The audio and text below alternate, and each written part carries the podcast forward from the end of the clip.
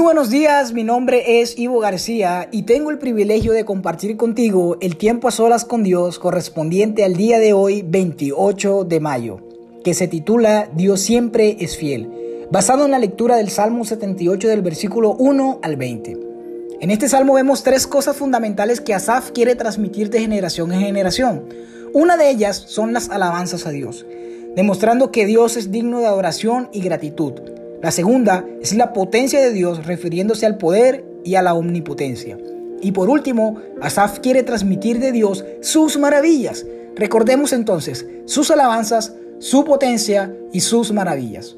Dios manifestó sus leyes a Jacob y entregó sus enseñanzas a Israel. Cada familia debía enseñar a sus hijos estas tres cosas. Y los hijos debían transmitirla a sus hijos y así sucesivamente para que todas estas personas colocaran su esperanza en Dios y no olvidaran sus gloriosos milagros. Hubo una generación que se olvidó de todas estas enseñanzas. Los hijos de Efraín parecen no recordar lo que Dios había hecho en el pasado frente a sus padres.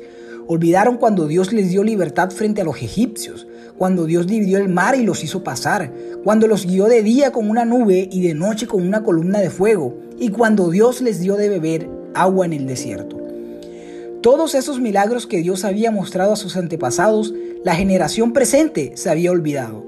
Tanto así que tentaron a Dios en su corazón y pidieron comida a su gusto, de tal manera que más adelante enfrentaron la furia de Dios.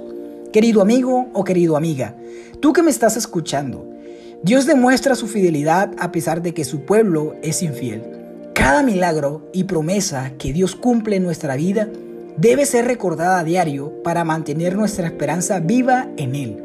Dios está obrando todo el tiempo y aunque se note en silencio, Él está haciendo su obra. Entendamos su accionar y compartamos su milagro con la generación venidera. Dios te bendiga.